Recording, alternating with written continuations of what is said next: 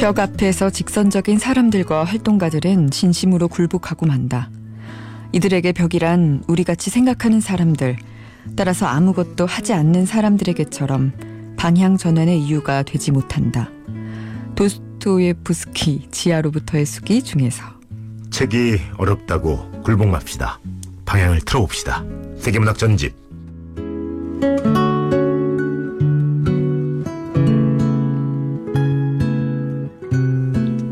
책 읽어주는 여자 MBC 여신 김소연 아나운서 안녕하세요. 안녕하세요.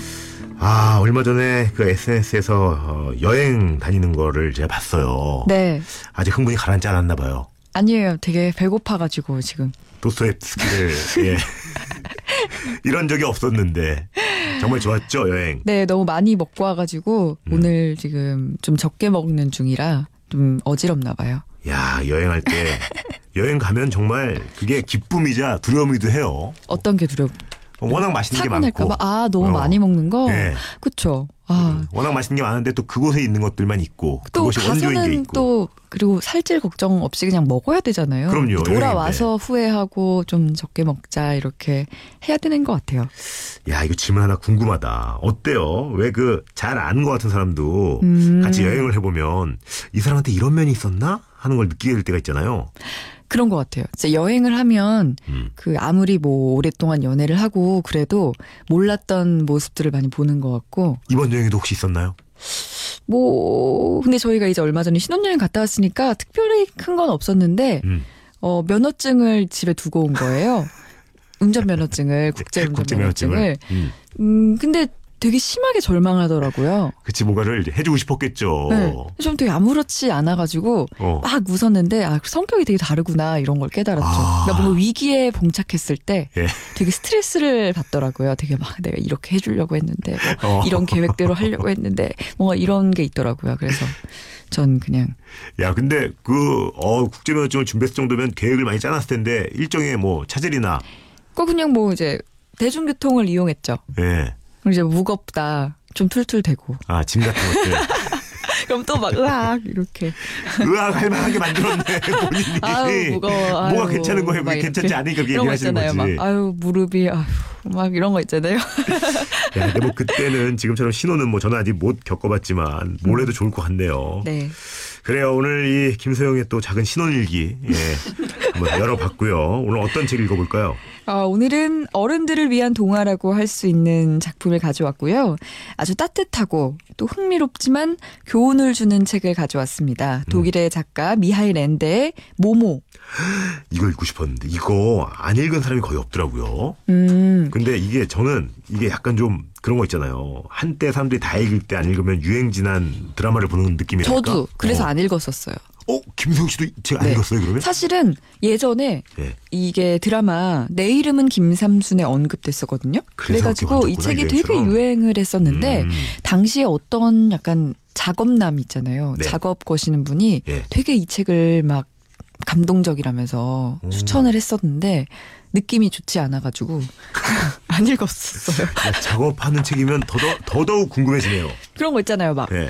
나는 이런 책을 좋아하는 어. 멋진 남자야. 이렇게 어필을 하더라고요. 되게. 아, 나는 뭐, 막 이런 남자야. 좋아해. 뭐 이런 뭐. 영화 좋아하고 막, 막 모모 좋아해. 막 이런 얘기를 했었어요. 아. 그래서 왠지 별로야 이러면서 아니, 근데 그런 안 얘기를 했다는 건것 이. 책에 그 진짜 멋있는 명확한 책이 뜻이 있다는 거 아니에요? 그런 거 아닐까요? 궁금합니다.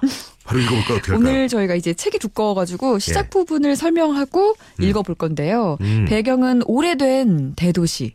그곳의 남쪽 끝머리에 위치한 누추한 동네인데요. 네. 가난한 사람들이 있지만 다들 친절하고 또 착해요. 음. 자기만의 삶을 천천히 살아가는 이들이 사는 곳인데 네. 거기서 아주 오래전부터 있었던 원형 극장 터가 있어요. 거기에 아주 어린 어떤 아이가 혼자서 살고 있다는 소문이 있어요. 오.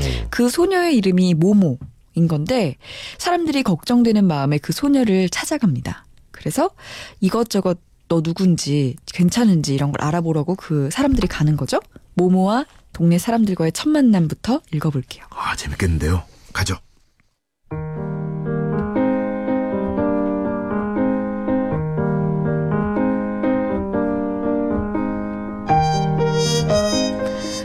그래, 너 여기가 마음에 드니? 모모는 대답했다. 예. 그럼 여기서 계속 살 작정이냐? 예, 그러고 싶어요. 하지만 널 기다리는 사람이 있을 텐데. 없어요. 내 말은 네 집으로 돌아가야 하지 않느냔 말이다. 모모는 자신 있는 목소리로 얼른 대답했다. 여기가 제 집이에요. 꼬마야, 그럼 넌 어디서 온 거니? 모모는 손으로 어딘가 저 먼 곳을 가리키는 막연한 흉내를 내보였다. 하지만 넌 아직 어린애잖니. 대체 몇 살이니? 모모는 머뭇거리며 대답했다. 음, 100살이요. 아, 아유, 장난하지 말고 몇 살이니? 모모는 조금 더 자신 없는 목소리로 대답했다. 102살이요.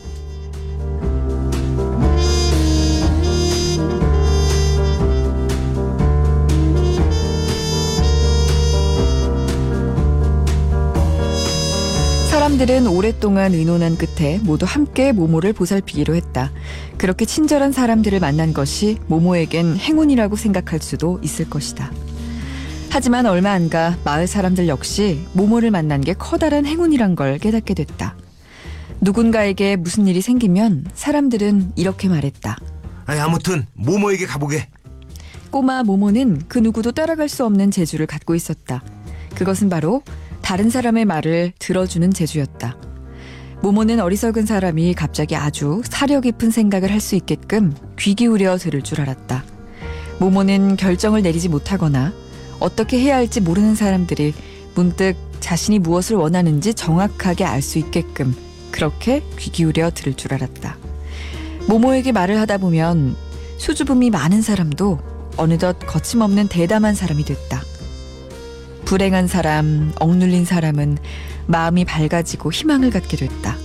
모모는 그렇게 귀 기울여 들을 줄 알았다.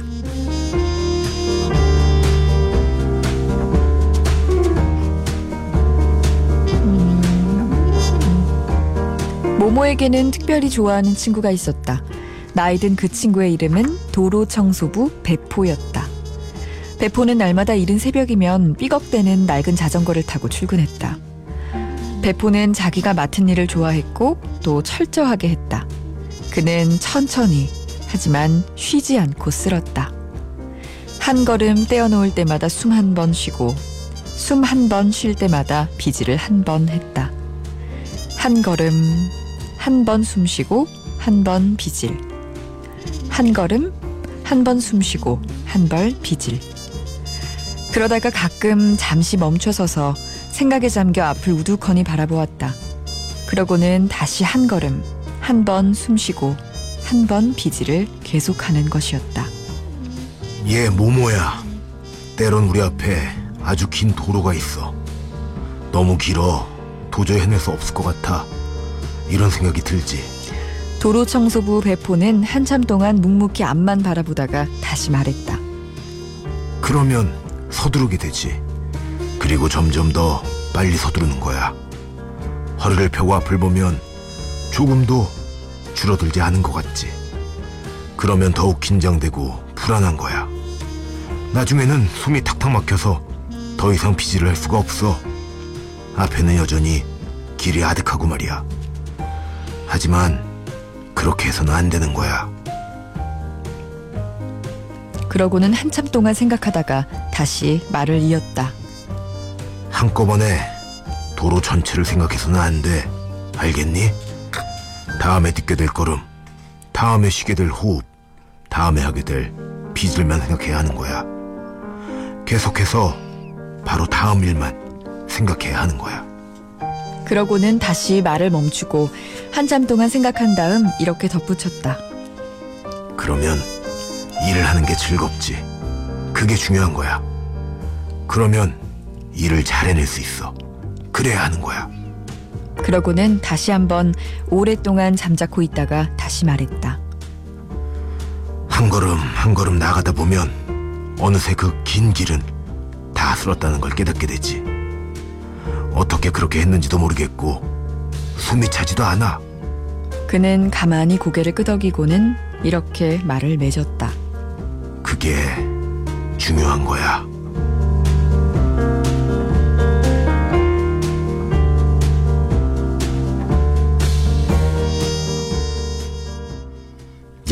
야, 이 청소 아저씨, 음. 배포 아저씨죠.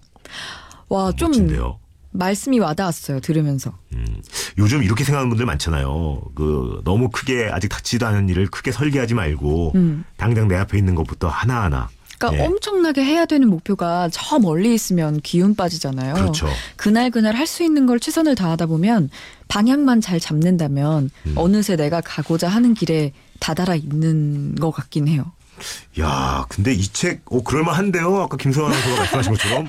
어, 나 뭐뭐 읽어. 이러면, 어, 어떤 사람인지. 어, 이런 걸 깨달을 수 있는 그런 남자? 예. 어, 음. 괜찮네. 근데 이 모모라는 이 소녀도 굉장히 특이하죠. 음, 동네 원형극장에 사는 어떻게 보면 어른들이 걱정을 만도 하잖아요. 그렇죠. 너 부모님 어디 있어? 뭐 이럴 만도 하고. 음. 근데 자기가 백살이라고 장난스럽게 말하면서 잘 들어주는 능력이 있는 소녀. 그래서 동네 사람들이 모모에게 찾아와서 얘기를 하면 모모는 잘 들어주는 능력이 있다는 거예요. 근데 혹시 이런 사람 아시죠? 그러니까 얘기 많이 안 하는데 음. 그 사람이랑 대화하면 뭔가 내 얘기가 되게 재밌는 것 같고 어. 되게 시- 내가 막 용기가 없었는데 막 용기 나고 저는 맞아, 그런 맞아. 사람들 좀 있거든요. 어, 그래서 들어주는 것만으로도 굉장히 인기 있는 친구들이 있어요. 어, 맞아요, 맞아요. 그런 또 이성이 인기가 많기도 하죠. 잘 들어주는 사람. 근데 그런 이성이 음. 거기서 끝난 경우가 많아요. 잘 들어주기만 하고 어 제가 그렇게 살고 있거든요. 아, 들어주기만 하고 아니 늘 들어. 음. 음, 어, 아 그거는 진심으로 안 음. 듣는 거 아니에요? 아니에요. 어 이러고 딴 생각 찾아옵니다. 딴 생각 예. 어 고민 상담 예, 예, 많이 찾아와요. 음, 모모 같은 존재구나. 근데 얘처럼 저는 이게 말을 안 하진 않아요, 제가. 예. 말이 저도 합니다. 예, 말이 많은 저도 모모네. 하고, 예. 그래서 모모가 마을 사람들의 이야기를 잘 들어주는 능력 덕에 음. 잘 지내거든요. 음. 그래서 동네 아이들도 모모 있는 곳에 와서 각자의 상상력을 발휘해 가면서 모모와 놀고 또 남녀노소 상관없이 모모와 친구가 되는데 이 청소부 배포 아저씨 말고 또 한 명의 친한 친구가 생겨요. 음. 이분의 이름은 기기. 이름들이 다 특이하죠. 기기. 원래 직업은 관광 안내원인데 예. 굉장히 이야기꾼이라서 모모의 영향을 받아서 모모와 함께 막 여러 가지 이야기들을 만들어내서 이곳에 관광하는 사람들을 굉장히 즐겁게 해주는 그런 친구가 있습니다. 나중에 야. 중요한 역할을 하게 되죠. 궁금하다. 그럼 또 바로 읽어보면 되는 겁니까? 근데 이렇게 평화롭게 잘 살면 소설이 진행이 안 되잖아요. 그렇죠. 이렇게 평화로운 마을에 수상한 일들이 벌어지기 시작하는데 음. 언젠가부터 동네에 회색 신사라는 사람들이 돌아다녀요. 회색 신사. 있는 듯 없는 듯슥 돌아다녀서 음. 회색 신사로 불리는데 근데 이들이 나타나면 뭔가 한기가 돌고 근데 사람들은 이들이 있는지 없는지도 잘 못 알아봐요. 음. 모모는 그 사람들을 알아봤죠. 야, 뭐지 귀신인가? 약간 회색 이러니까 좀 네. 으스스한 이런 느낌이 그래 왜 있죠. 예전에 회색 분자 뭐 이런 말 하잖아요. 어. 회색 자체가 좀 수상한데요. 좀 이렇게 으스스한 느낌이 있는데 이 회색 신사가 드디어 몰래 몰래 다니다가 마을 사람들 중 한 명에게 접근하는 장면이 나와요. 음. 마을의 이발사 푸지 씨에게 접근하는데 과연 이 회색 신사들가 어떤 사람들인지 보시죠. 아 궁금하네요.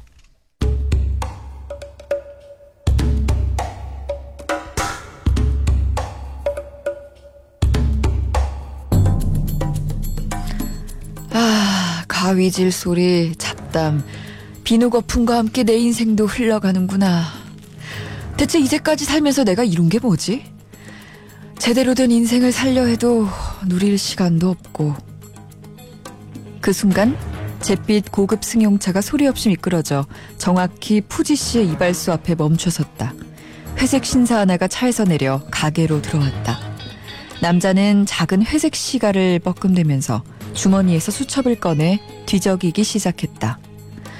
아이고, 처음 본 손님이시네. 어떻게 해드릴까요? 면도 하시겠어요? 아니면 뭐 머리 자르시겠어요? 시간 저축은행에서 나왔습니다. 영업사원 XYQ 384 비오라고도 하지요.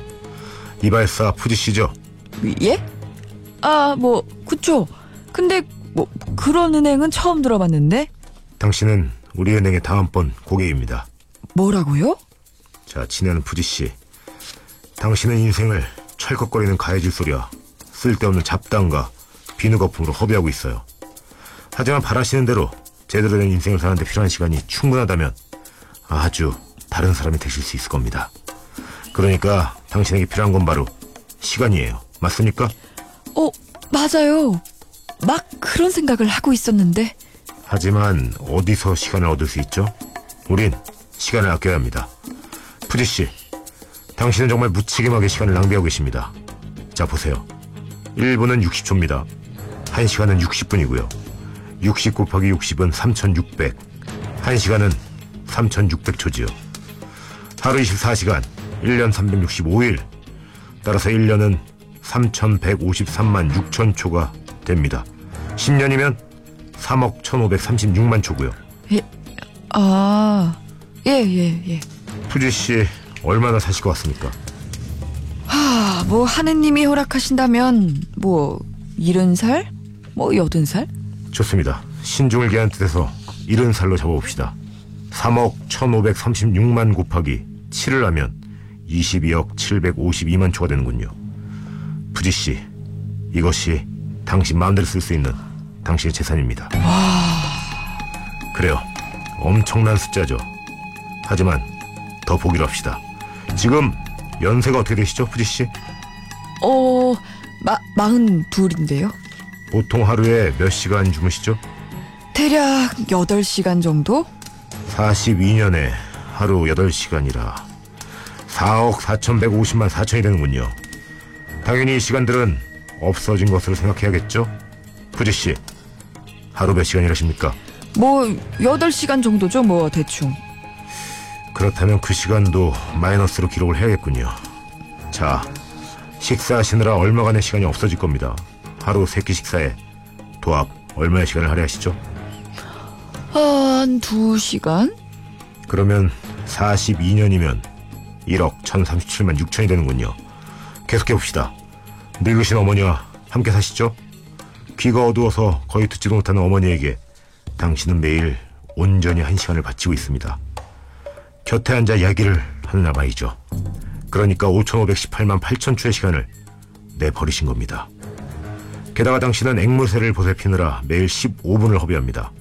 환산하면 1379만 7천 초가 되는군요. 아이, 하지만 말 끊지 마세요, 푸지 씨. 당신은 다리아 양에게 매일 꽃 한 송이를 선물하기 위해 30분씩 방문을 하죠. 도대체 왜입니까? 다리아 양이 그러면은 아주 기뻐하거든요. 하지만 아주 냉정하게 생각하면 푸지 씨, 당신에게 그 여자는 시간 낭비입니다. 당신은 이미 2,759만 4천을 허비했습니다. 회색 신사는 계속 이렇게 말하면서 거울에 숫자들을 써내려갔다. 도합하면 13억 2,451만 2천 초. 자, 이 합계는 당신이 지금까지 허비하신 시간의 총 합입니다. 푸지 씨, 그럼 살아온 지난 42년의 세월에서 얼마 남았는지 한번 계산해 볼까요? 아시다시피 1년은 3,153만 6천 초입니다. 여기에 42를 곱하면 그는 이 숫자들을 허비한 시간 밑에 썼다. 13억 2,451만 2천 초. 13억 2,451만 2천 초 마이너스 13억 2,451만 2천 초 이렇게 하면 제로 에? 빵, 빵이라고요? 아이 세상에 어쩌죠? 저는 이제 어떻게 해야 되죠? 저희에게 시간을 저축하세요. 우리 시간저축은행은 저축하신 시간을 보관해 드릴 뿐만 아니라 맡기신 시간에 대해 이자를 지불합니다. 아, 저축할게요. 그럼 내가 할 일이 뭐지요? 선생님, 시간을 어떻게 아끼셔야 하는지를 잘 알지 않습니까? 일을 더 빨리 하세요. 시간 낭비하는 잡담은 피하시고요. 나이 드신 어머님 양로원에 보내는 겁니다. 아무짝에도 쓸데없는 앵무새는 내다 버리세요. 다리아 양을 꼭 만나야 한다면 2주에 한 번만 가세요. 무엇보다 노래를 하고 책을 읽고 소위 친구를 만난다고 귀중한 시간을 낭비하지 마세요. 좋습니다. 그렇게 하겠습니다.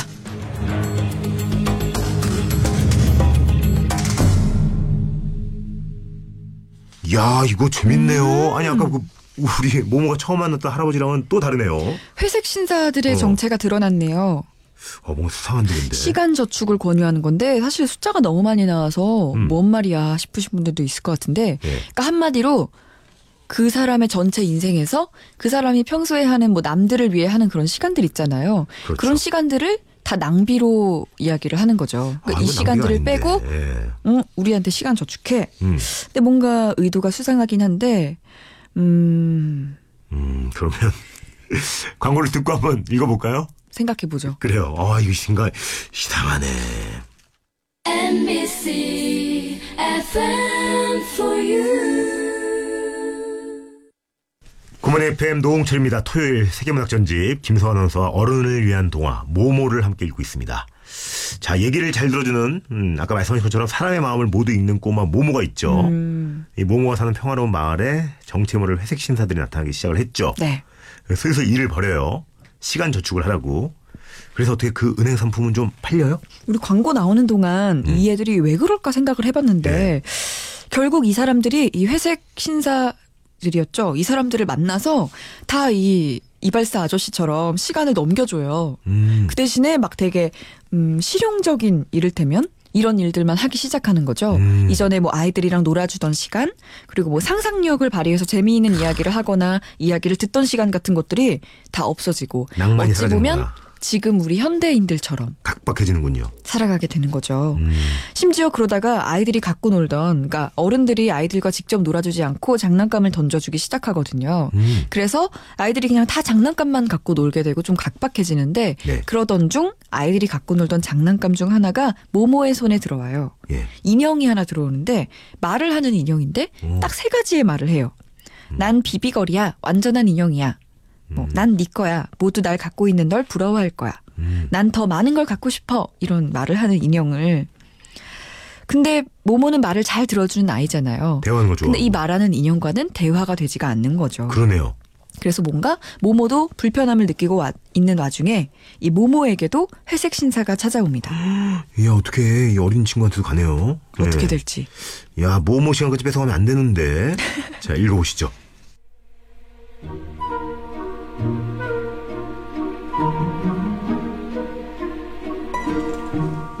난 한참 동안 널 지켜봤단다. 내가 보니까 넌 이런 멋진 인형을 갖고 어떻게 놀아야 할지 모르는 것 같더구나. 내가 알려줄까? 모모가 신사를 쳐다보곤 고개를 끄덕였다. 인형이 갑자기 꽥꽥댔다. 난 더 많은 걸 갖고 싶어. 자, 보령 꼬마야. 인형이 네게 말도 하지 않니? 이럴 땐 인형한테 뭔가를 줘야 하는 거야. 잘 봐라 꼬마야. 그는 승용차로 가더니 차 뒤에 트렁크를 열었다. 여기 예쁜 야외복이 있단다. 또 여기 진짜 민코트가 있어. 실크 잠옷도 있고 테니스복, 스키복, 목욕가운, 승마복. 그는 이 모든 것을 모모와 인형 사이로 던졌다. 옷은 점차 수북이 쌓여갔다. 자, 꼬마야. 이 옷들 갖고 인형이랑 한참 놀 수 있겠지? 하지만 며칠 지나면 또 지루해질 텐데 그럼 그땐 네 인형을 위해 더 많은 걸 장만하면 되는 거야. 그는 다시 차 트렁크로 몸을 숙이더니 모모 쪽으로 온갖 물건들을 던지기 시작했다. 여기 진짜 벤 가죽으로 만든 멋진 핸드백이 있단다. 여기 작은 사진기도 있고 테니스채도 있구나. 또 이건 팔찌, 목걸이, 귀걸이, 미니 권총, 깃털, 모자, 미니 스표첩, 미니 향수병, 수영장 물에 넣는 방향제. 트렁크에는 한없이 많은 물건들이 들어있는 것 같았다. 자, 이제 이런 인형과 어떻게 놀아야 하는지 알겠지? 그럼 넌 더 이상 친구들이 필요 없는 거야. 알겠니? 예쁜 이 물건들이 몽땅 네 것이 되고 또 얼마든지 많이 가질 수 있다면 심심할 새가 없을 테니까. 자, 너 그런 걸 바라지? 이 멋진 인형을 갖고 싶지? 그렇지? 모모는 고개를 가로저었다. 요즘 아이들이란 도대체 왜 그래? 어? 대체 이 완전한 인형에게 모자란 점이 뭐냐고? 모모는 바닥으로 시선을 떨구고 곰곰이 생각하다가 조그만 소리로 말했다. 그 인형을 사랑할 수 없을 것 같아요. 회색 신사는 한동안 아무 대꾸도 하지 않고 인형처럼 무표정한 얼굴로 앞만 바라보더니 이윽고 몸을 추스르고 싸늘하게 말했다. 그건 중요한 게 아니야. 모모는 그의 눈을 들여다보았다. 사실 모모는 이 남자가 무서웠다. 특히 그의 시선에서 뿜어나오는 냉기가 무서웠다. 하지만 이유는 모르겠지만 왠지 이 남자가 불쌍하다는 느낌도 들었다. 꼬마야, 인생에서 중요한 건 딱 한 가지야. 뭔가를 이루고, 뭔가 중요한 인물이 되고, 뭔가를 손에 쥐는 거지. 그런 사람에겐 모든 것은 저절로 주어지는 거야. 이를테면 우정, 사랑, 명예 따위가 다 그렇지. 안 그래? 모모는 뭐라 대답해야 할지 알 수 없었다. 하지만 모모는 굴복하지 않았다. 모모는 속삭이듯 물었다. 아무도 아저씨를 사랑하지 않죠. 회색 신사는 움찔하더니 갑자기 약간 기가 꺾인 듯 보였다. 그는 잿빛 목소리로 대답했다. 솔직히 말해서 난 너 같은 사람을 만난 적이 없다. 너 같은 사람이 더 있다면 우리 은행은 문을 닫아야 할 거야. 우리는 연기가 돼서 없어져야 할 테고. 그때 영업사원은 갑자기 말을 멈추고 모모를 뚫어지게 쳐다보았다. 마치 이해할 수 없는 어떤 것, 도저히 이길 수 없는 어떤 것과 싸우고 있는 듯한 표정이었다. 그는 다시 말을 이었다. 드디어 모모는 그의 진정한 목소리를 들을 수 있었다. 우리는 우리는 알려지지 않은 채로 남아 있어야 해. 남자의 목소리는 멀리서 들려오는 것 같았다. 그 누구도 우리가 존재한다는 사실, 우리가 한 일을 알아서는 안 돼. 우리는 사람들에게서 몇 시간, 몇 분, 몇 초를 조금씩 조금씩 빼내야 하는 거야. 사람들이 아낀 시간은 그냥 사라져버리지. 우리는 그 시간을 끌어모아 저장을 하는 거야. 우리가 살려면 우리에게 시간이 필요해. 더 많이, 더 많이. 그래서 뼛속까지 너희들의 진을 빨아들이는 거야. 그러다가 그는 이내 두 손으로 입을 틀어막고 튀어나온 눈으로 모모를 노려봤다. 잠시 후 남자는 마비 상태에서 깨어나 정신을 차린 듯했다. 어떻게 된 거지? 내 마음을 읽었구나. 네가 날 병들게 했구나. 네가 날 병들게 했어. 네가.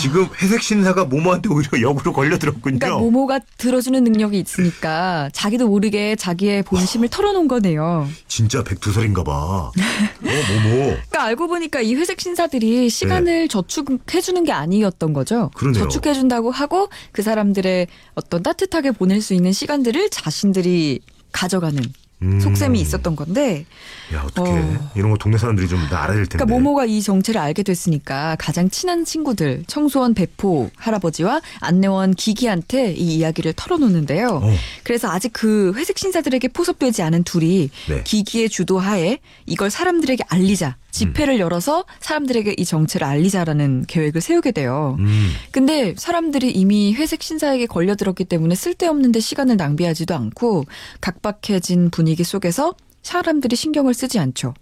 애들만 좀 몰려올 뿐이고. 근데 문제는 이 일 때문에 회색 신사들이 모모의 정체를 알게 된 거죠. 우리의 정체를 알게 된 아이가 있다는 걸. 어 예. 그래서 회색 신사들 집단에서도 막 난리가 나요. 누가 우리의 목적을 불었냐. 음흠. 모모라는 애가 누구길래 우리의 정체를 불게 한 거냐? 그 애를 잡아라, 막 없애라. 막 이런 얘기까지 나오게 되는데 주위의 사람들도 다 시간을 빼앗겨 있고 이런 상황에 대해서 모모가 과연 어떻게 대처할지 함께 보시죠. 네.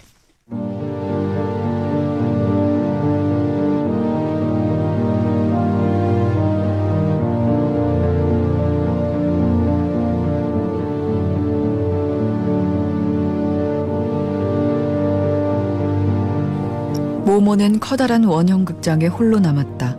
별 하나 없는 밤이었다. 그때 이상한 바람이 일어났다. 세찬 바람은 아니지만 끊임없이 불었고 묘한 냉기가 담겨 있었다. 그 바람은 말하자면 잿빛 바람이었다.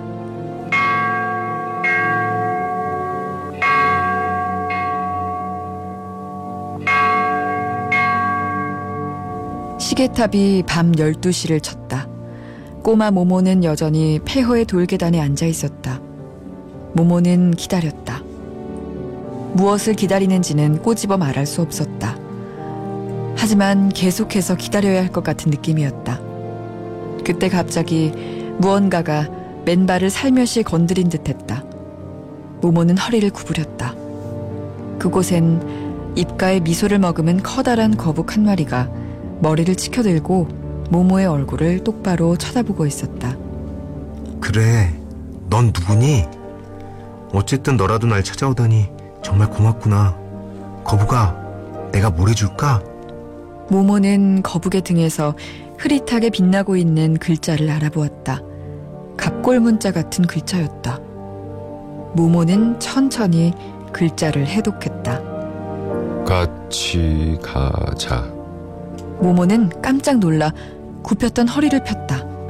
설마 나한테 하는 말이니? 하지만 거북은 벌써 움직이기 시작했다. 정말 나한테 하는 말인가 봐. 모모는 거북의 뒤를 따라 한 발짝 한 발짝 조금씩 걸음을 떼었다. 거북은 느릿느릿, 정말 느릿느릿. 모모를 데리고 광장을 벗어나 대도시 쪽으로 접어들었다.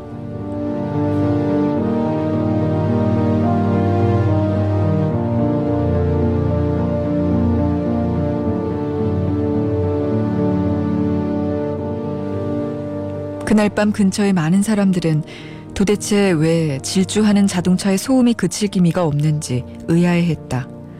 날이 밝을 때까지 소음은 그치지 않았다.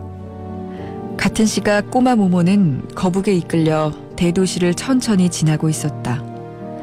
거북을 앞세우고 걸어가는 아이를 눈여겨보는 사람은 아무도 없었다. 모모와 거북은 일부러 피할 필요도 없었고 누구와 부딪히지도 않았다. 거북은 어느 순간 자동차가 지나가지 않는지 행인이 지나가지 않는지 미리 정확히 알고 있는 것 같았다. 그들은 한 번도 서두르지 않았고 기다리느라 걸음을 멈추지도 않았다.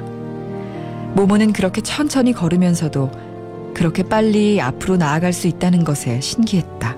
언제나 없는 거리. 모모는 머리 위쪽 담장에 달려있는 거리의 표지판을 올려다보았다. 그 사이에 거북은 어느새 한참 다, 달려나가 골목 끝 막다른 집 앞 근처까지 가 있었다. 기다려 거북아. 모모는 거북을 따라가려 했다. 하지만 언제나 없는 거리에 들어서자 마치 세찬 물살을 거슬러 올라가는 듯한 느낌이 들었다. 세찬 바람을 안고 걷는 것 같은 기분이기도 했다. 도저히 못하겠어. 좀 도와줘. 거북은 느릿느릿 되돌아왔다. 모모 앞에 오자 거북의 등에 이런 충고가 나타났다. 뒷걸음질 접화. 모모는 그렇게 했다. 몸을 돌려 뒷걸음질 치니 갑자기 전혀 힘들이지 않고 앞으로 나아갈 수 있었다. 그런데 도무지 영문을 알 수 없는 일이 일어났다. 모모가 뒷걸음질 치는 동안 생각도 뒷걸음쳤고 숨도 뒷걸음쳤고 느낌도 뒷걸음쳤다. 한마디로 모모의 삶이 뒷걸음쳤던 것이다. 이윽고 무언가 딱딱한 게 등에 부딪혔다. 돌아서 보니 아까 보았던 막다른 집 앞이었다. 아무 데도 없는 집. 대문 이 표지판에는 이렇게 쓰여 있었다. 여기가 어디지? 거북의 등에 이런 글자가 나타났다. 다 왔어. 모모는 깊이 숨을 들이켜고는 마음을 다잡아 먹고 작은 손잡이를 돌렸다. 조그만 문이 열리자 안에서 째깍째깍, 똑딱똑딱, 땡땡땡 여러 소리들이 만드는 아름다운 음악이 한꺼번에 쏟아져 나왔다.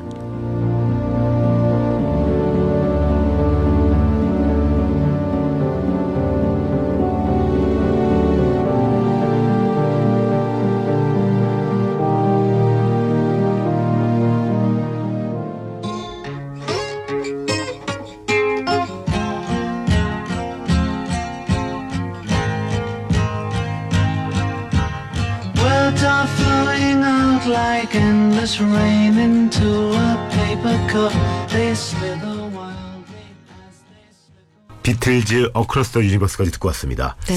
야, 다행히 잡히진 않았네요. 네, 우리 엄 PD의 거북 연기 되게 인상적이었고. 그 거북이를 만났는데 거북이 등에 써 있었던 거예요. 음. 그뭐 따라와 이런 거. 다 왔어. 어, 이런. 네. 그래서 우리 거북이의 등에 써 있는 이제 메시지를 읽으면서 모모가 거북이와 함께 도망을 쳤는데 음. 뭔가 이제부터 몽환적인 장면들이 뭔가 언제나 없는 거리, 아무데도 없는 집에 다다른 그러게요. 거죠. 음. 그래서 회색 신사들은 이 동네까지 막 쫓아왔지만 모모처럼 상상력을 발휘해서 거북이가 도와주지도 않고 그냥 막 앞으로 막 달리려고 하고 이러다 보니까 더 거꾸로 시간을 거슬러 가서 더 뒤처져 버리게 되고요. 모모를 잡지 못합니다. 야, 이거 엄청 흥미진진한데요. 야, 그러니까 이 집이 지금 과연 어떤 집인지 너무 궁금한데 지금 보니까 시간이 다 됐어요. 꽉 찼어요. 음, 네. 다음 주에 계속 읽어야 될 것 같네요. 네. 아무데도 없는 집에 뭐가 네. 있는지 다음 주에 알려드릴게요. 좋습니다. 기대해 주시고 김선아서 오늘도 감사합니다. 땡. 뿅. 뿅.